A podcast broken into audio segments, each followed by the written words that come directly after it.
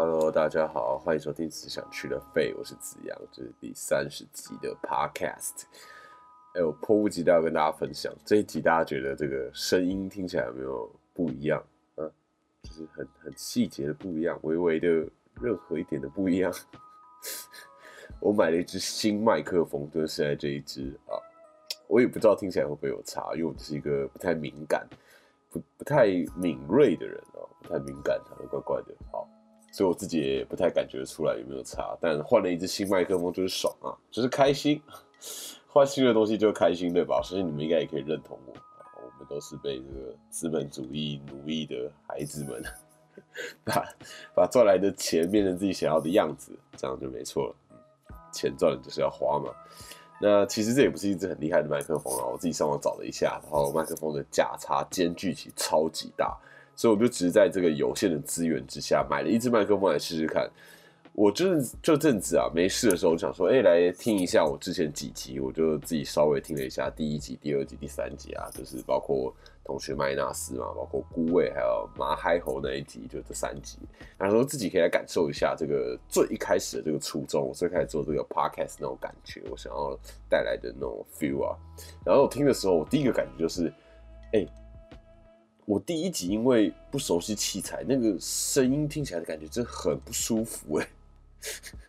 真的是难为大家了，难为大家耳朵，因为因为其实说音质方面啊，因为我第一集嘛，所以真的是太乱入一通了，然后就不会拿捏那个声音的质感。但我现在觉得我好像渐渐的，好像比较可以拿捏了，有吗？还是你们也觉得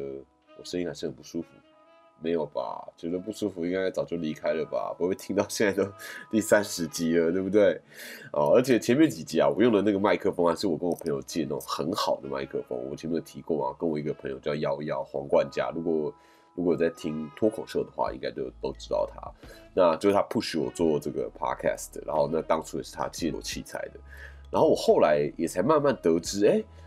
那个器材是很好的器材，就是叫做雪怪的麦克风，不知道大家知不知道？是这个价格还蛮高的。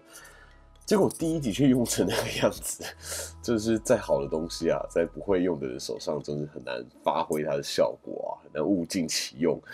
我自己是真的很不懂这些器材啦，但我后来就是渐渐的用完他的麦克风，后来就用自己用手机录，然后一直一直录，到了这一集，我终于买了自己的麦克风哦，有一种长大的感觉。终于有自己的东西啊，自己的麦克风，但我还是听不太出来这种很好的麦克风跟买 iPhone 副的耳机里面的麦克风，跟现在这种相较之下没有太夸张贵的那种麦克风，这三个听起来到底实际上差别怎么样？但算了啦，反正反正没关系，我也许慢慢就可以感受得到，也希望你们可以感受得到啊，毕竟还是希望听我讲话的你们听我的声音听起来舒服啊，舒服比较重要。那。用东西就是这样嘛，像我之前有听人家说过，就是像是喝酒，不管是 whisky 或是红酒之类的，你一定要先喝那种很普通的酒。就是如果如果如果你你如果不懂啊，你直接喝那种很好的酒的时候啊，你其实你不太理解为什么会很好，因为因为你不懂嘛。但如果你先从那种没有那么好的酒开始喝的话，你就可以开始懂那种很好的酒为什么好，不然的话就真的是浪费了嘛。所以我真是浪费别人的麦克风了，啊！希望我自己可以慢慢了解麦克风了。这种工欲善其事，必先利其器嘛，啊，共勉之啊，啊，也不是勉励你们啦，勉励我自己。好，那今天呢，就第三十集的 podcast，哇，第三十集啊，想说这一集可以比较 chill 一点，跟大家轻松的聊聊天啊。其实第三十集对我也还蛮特别的，三十而立嘛，但也不是三十而立啊，自己也还没有三十，但。也是啦，就是为什么三十而立？因为在人生上面，三十算是一个蛮小小的一个分界点嘛。那对我而言，三十集也算是一个小小的里程碑啦。三十集我因为像我是周更嘛，一个礼拜一集，所以一个月假设四个礼拜，七四二十八，所以也是换句话说，弄这个只想去了费，弄了七个多月了嘛，半年多了。时间说长不长，说短不短，但也真是走了一段路啊。那这半年多的七个多月。的时间，我自己生活上也真是蛮忙碌的哦，真是工作之余抽时间做这个 podcast，其实周更真是蛮不容易的，我自己觉得蛮紧绷的。那我自己身为 podcast 的听众的时候，其实我也觉得 podcast 这个试错的成本其实蛮高的。像 YouTube 或其他的那种网络的娱乐啊，讲求的都越来越快速嘛，节奏很快，所以你身为接收讯息、接受这个资讯的人，你可能可以在很短的时间内，通过视觉、通过一瞬间的那种感受，你大概可以知道自己喜不喜欢这个东西、这个频道或这个影片之类的。但 Podcast 不太一样，我觉得 Podcast 节奏相较之下是属于比较慢的。那在这个什么都追求快、追求快节奏的世界，我觉得 Podcast 算是蛮。背道而驰，就是往反方向走啊，所以你可能要花个十分钟、十五分钟感受这个 podcast 它讲的内容，或它讲的东西，或者它整体的调性，你才能够决定自己喜不喜欢嘛。那这个尝试错误，也就是这个所谓的试错，所需要花的这个时间成本，我觉得就比其他的媒体、其他的媒介高。但也没关系啊，越是这个样子，反而显得 podcast 就是很独树一格嘛。那越独树一格的越是好东西嘛，就是世界越快。新泽曼啊，这个概念啊，好，那回到这个节目的重点，只想去了废物，其实还是想要聊一聊戏剧嘛，聊聊戏剧，聊聊剧场，聊聊电影。那今天就来聊一下电影，毕竟剧场真是有难度啊，剧场要回归到这个大家可以进剧场看戏的 状况，我觉得应该还要一段时间。其实从三级警戒到现在，我自己本身身为一个剧场人，我自己手上的案子也是一堆都被砍掉。所以现在这是只是单纯的期望这个疫情可以赶快在这个控制之内，然后大家生活也不会太困难了。虽然剧场人就算没有疫情，生活也是蛮困难的。那这一集更新的时间是七月十二嘛，刚好隔天七月十三就要微解封了，对不对？明天就要微解封，微微的感觉，大家三级警戒有没有被闷坏啊？其实虽然“微解封”这个词啊，这件事情真的被大家呛到爆。然后我自己也是觉得啊，这种要封不封的感觉，其实蛮无力的。这是要么就干脆封到底，不要在那边什么微解封啊。但是其实我理性上，理性上还是可以逆风向的分享一些我自己的想法啦。其实确实是，如果一直处在这种高压的警戒状态，大家都愿意配合的力度和力道，其实就会降低，会会疲乏嘛。那这样的话，如果再升级警戒，就很难达到那个成效。所以其实像现在疫情好像有微微的好转的状况下，稍微松绑，那后续如果要再加强管制的力道的时候，其实大家也会比较能够配合，其实也是挺好的。只是我自己也是觉得啊，有些东西有些规则好像有点无所适从的感觉。但反正无论如何啊，我这边就稍微帮大家整理了一下资讯，就是如果大家微解封之后想看电影的，那解封之后到底有什么样的电影上映呢？大家可以稍微记一下，微解封之后啊，包括。七月十四要上映的算是第一部强档，那就是《黑寡妇》啊。其实我之前也超级期待《黑寡妇》的，有谁不期待吗？史嘉丽·乔安森，对不对？那原本计划是在二零二零年五月要在美国上映，但就一路真的是因为疫情拖拖拖拖拖到了这个美国时间是二零二一年七月九号在美国上映。然后这个同时，Disney Plus 也会上架。那台湾是在七月十四，就是微解封之后的第一部强大。但是啊，因为国外已经上架了、上映了，那所以这一部在近期在国外开始一些影评出现。这一部《黑寡妇》其实负评好像蛮多的，尤其是一些专业的影评给的评价其实并不好。但是，一般的观众在网络上的评价其实还行哦。美国演员这个 Stephen Dolph，他有是一个有演过《刀锋战士》的演员，他在接受这个媒体访问的时候，他就这样评价《黑寡妇》这部电影，他就说啊。我还是会寻找好剧本，但我可不想在《黑寡妇》里面掺一脚。这电影对我来说看起来就跟垃圾和糟糕的电玩一样。我为那些人感到羞耻，我也为史嘉蕾感到羞耻。我很确定他拿到七百万的酬劳，但我为他羞愧。我不想在那些电影里面，我真的一点都不想。这是他的话，这是一个重炮的感觉，他感觉不喜欢这部电影，那些批评的是一文不值啊。但其实黑寡妇在第一波这个试映的时候，评价其实还不错哦，在烂番茄上面也拿到了百分之八十三的好评价。所以黑寡妇到底好不好看呢？我也不知道啊。我想就是我们就抱着这个忐忑的心，但是这种不高不低的期待，大家可以自己评估一下要不要看。那如果我有看，我一定率先跟你们说哦，率先跟你们分享。那再来就是七月十五号，就是《怪物骑兵》全新时代。不知道大家小时候有没有看过《怪物骑兵》？是《怪物骑兵》第一版是在一九九六年的时候上映的。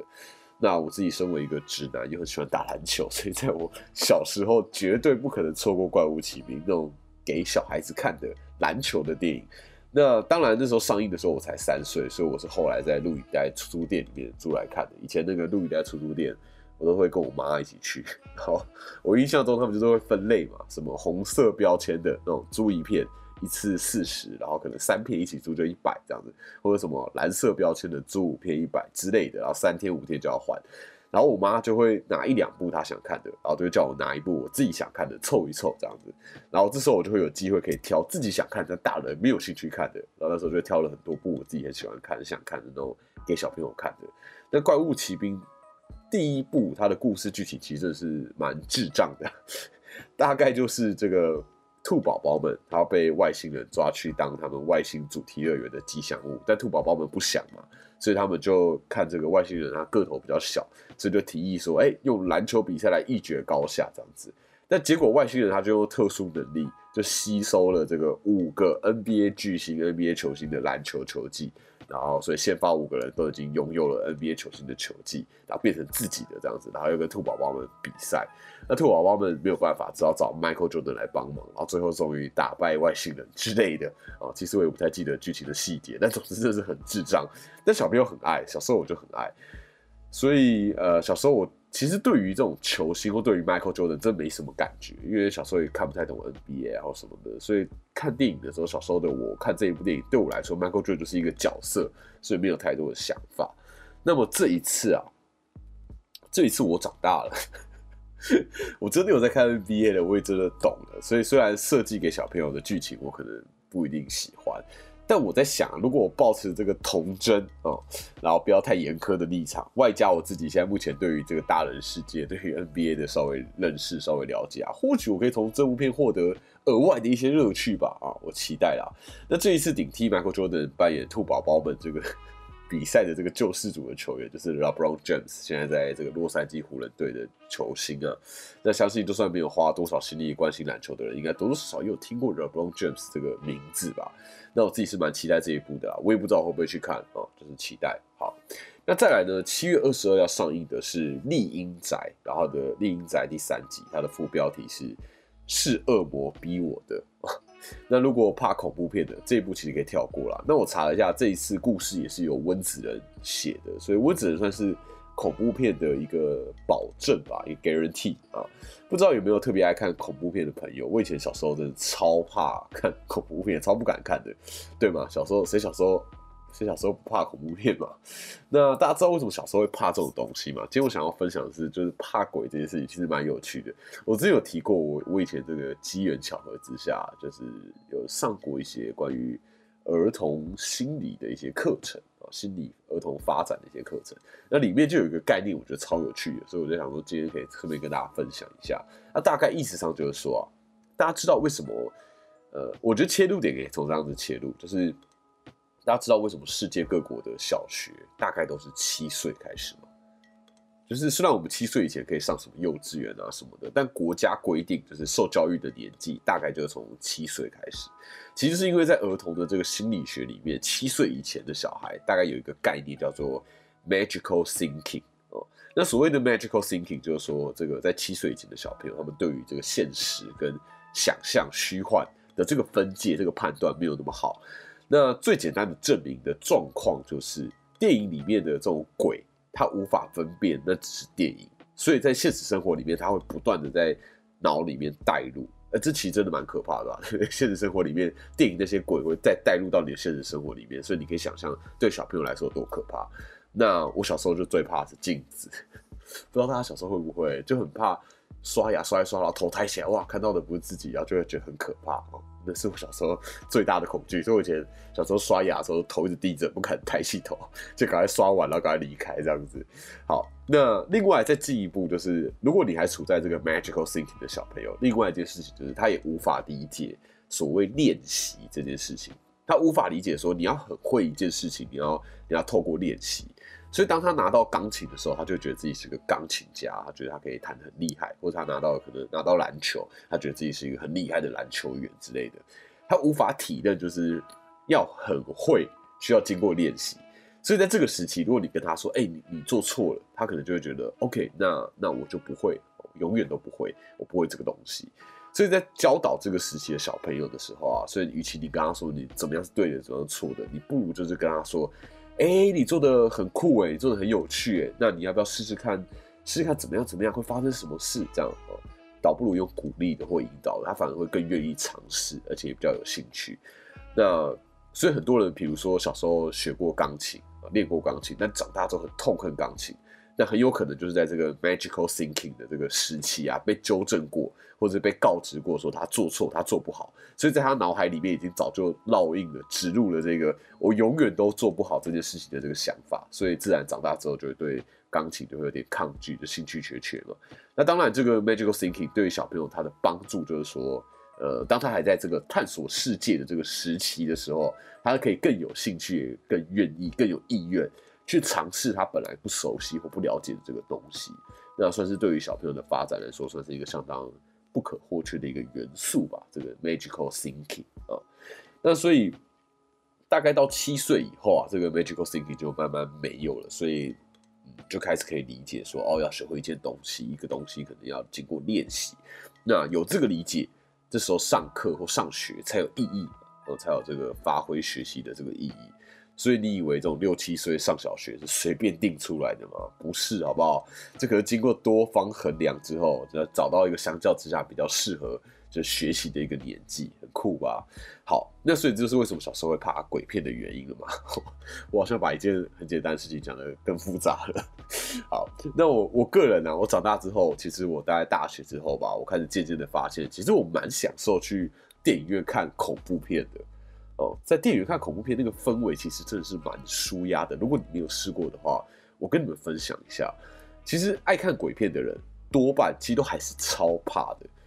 所以你去电影院的时候，你一进到电影院的这个椅子上，你你就完全可以感受到你身边那些人大家那种期待可以被吓，但其实又怕到爆的那个氛围。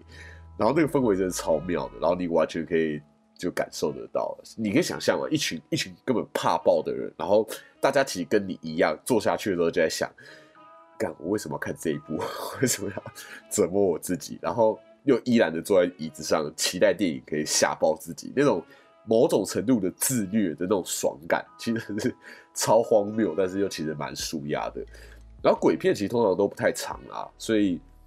你看鬼片的过程当中，你其实处在一个蛮紧绷的状态，也许一个半小时，但等你结束之后，你出电影院，真的会有一种全身由里到外放松那种 relax 那种感觉，所以推荐给大家。如果你生活真的压力太大，这真是一个很有趣的舒压方式，只是算是蛮蛮重口味的啦。那我记得我上一次在电影院看鬼片的时候，也是看同系列的这个《丽英仔》系列。那一部就是安娜贝尔回家啦，回家喽哦，那部电影的翻译叫安娜贝尔回家喽哦，那一部也是由温子仁制片，是二零一九年上映的。那我印象超深刻，那时候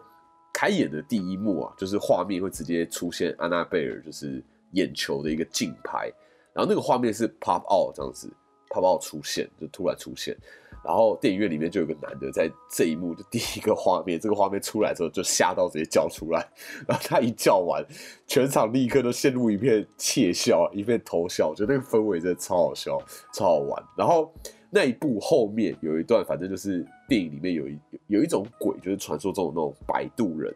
摆渡人是什么？反正就是那种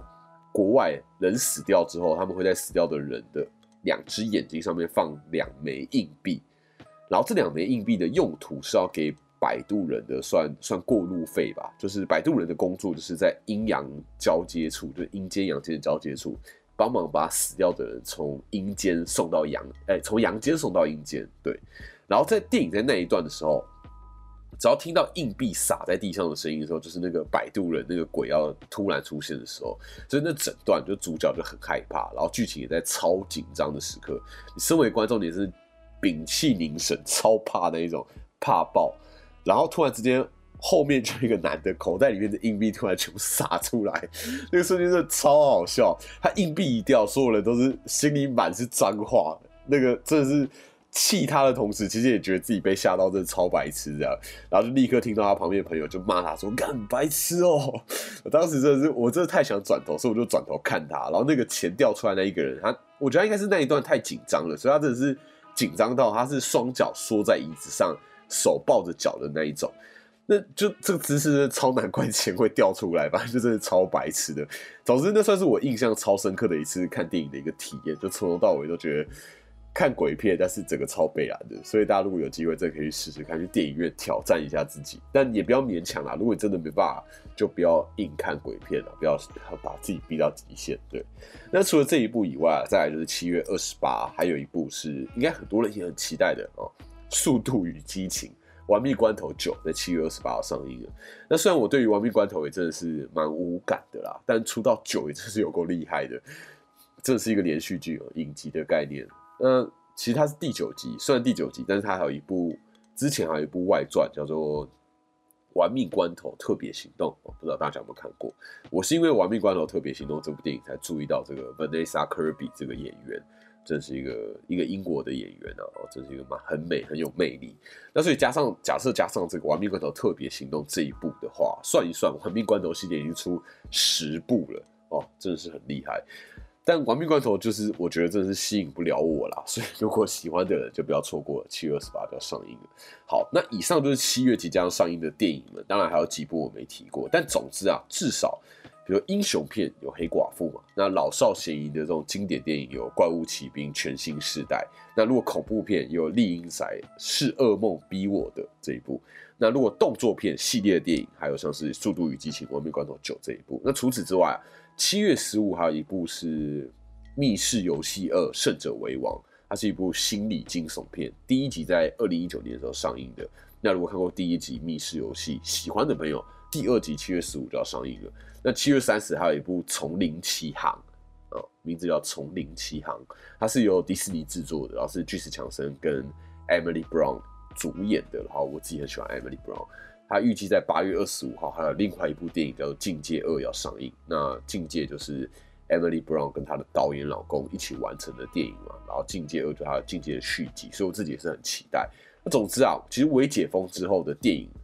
类型上，真的可以算是应有尽有啦。那一步步也算是如火如荼的等着大家到电影院观赏。所以如果大家在微解封之余啊，真的闷坏了，真的受不了，真的很想要看电影，那跟大家分享一下，在微解封这段时间，这个大台北地区电影院的状态是如何。好，那我已经帮你们查好资料，做好功课了啊。台北市基本上微解封的时候，电影院。都会开了。那台北市对于电影院的规定是要全程佩戴口罩，然后室内、户外区域都禁止饮食，然后采用梅花座、间隔座位，并且保持适当的距离啊，然后避免体感或穿戴式、互动式、触控式的装置，然后会落实十连制，然后每一次进场前后都需要消毒，然后各大影城要。如何订票这件事情好像蛮不一定的，有的还在严拟。但总之好像都会以线上订票为主，让大家不用在现场排队，因为排队可能就会群聚啊，就有风险什么之类的。所以应该算是你线上订好了票，你就可以直接画了位，然后直接去看这样子。那新北市方面呢？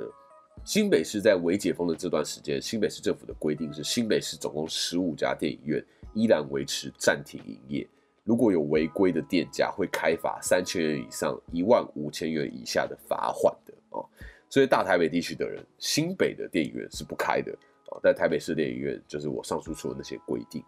但其实电影院也是一个很危险的空间啦，就是大家在密闭的空间，然后待个几个小时这样子。但既然规定是这样，状态是这样，所以如果你很想要去看电影，想要去想要去去去欣赏的，我觉得这也是个人的选择啦。如果你真的觉得，比如说你快闷坏了，你的心灵需要透透风，你需要看一部电影，对你来说，这个心灵闷坏的杀伤力已经大过于去电影院可能会染疫的风险的时候，那你就去吧啊！但希望一定要做好保护啦，真的是防疫的装备，记得保护好自己这样子。那如果你不想要冒着风险去电影院，你又很想要看电影，怎么办呢？那就是万灵丹这个 Netflix。好，Netflix 虽然每隔一段时间就会有一些电影啊、影集啊，就版权到了要下架了，但是也是每隔一段时间就有新片，就新的货啊、新的好东西上架，对不对？那前阵子 Netflix 也上架了好几部，包括这个高年级实习生啊，包括白宫末日，包括不可能的任务一和三集，还有大法师，还有。这个狩猎者凛冬之战，这些这几部都在七月一号在 Netflix 上已经上架了。然后七月九号以后要上架的，我会把资讯分享在下方。如果大家有兴趣要浏览的，大家可以自己找来看，自己点来看。那你可以看一看，就是有没有哪几部是你喜欢的，那最近就可以找来看咯。那除此之外，这是第三十集嘛，也就是说前面二十九集，我每一集都至少介绍一部电影嘛，除了有两集介绍一部以外，那。如果哪部片你没看过，也推荐你可以去找来看，然后看完之后再听我聊 podcast 啊，这应该是蛮不错的吧，挺好的啊。好，那我当然知道防疫很重要啊，也当然知道永远都可以更谨慎。那也一样，希望大家防疫之余，自己的心理状态也要顾好。如果真的很闷啊，又一直不排解的话，不但会闷出病，之后如果要加强管制，要加强限制，那真的会吃不消嘛。因为防疫这是一个长期抗战，所以接下来不管是微解封或真的是大解封，大家也不要松懈，保护好自己才能够跟爱的人相见，对不对？才能够相处，才能够保护爱的人，保护你在意的人。好的，以上呢就这一集的 podcast 内容，这集就是比较轻松，然后跟大家分享一下微解封之后。可能会上映的一些电影啊，希望你们喜欢。那么喜欢这一集的内容，或是你，如果你知道你身边有谁正跃跃欲试啊，想要在这个微解封时期去看个电影，那或许可以推荐这一集给他。那如果喜欢这个节目啊，也欢迎你分享给你的朋友。那我预计每个礼拜一的晚上十点会跟大家聊聊天，聊聊电影，聊聊戏剧，聊聊我自己觉得有趣的作品。那也感谢你们陪我讲这些干话啦。好的，那么只想去了肺，我是子阳，那我们就下次见喽。拜拜。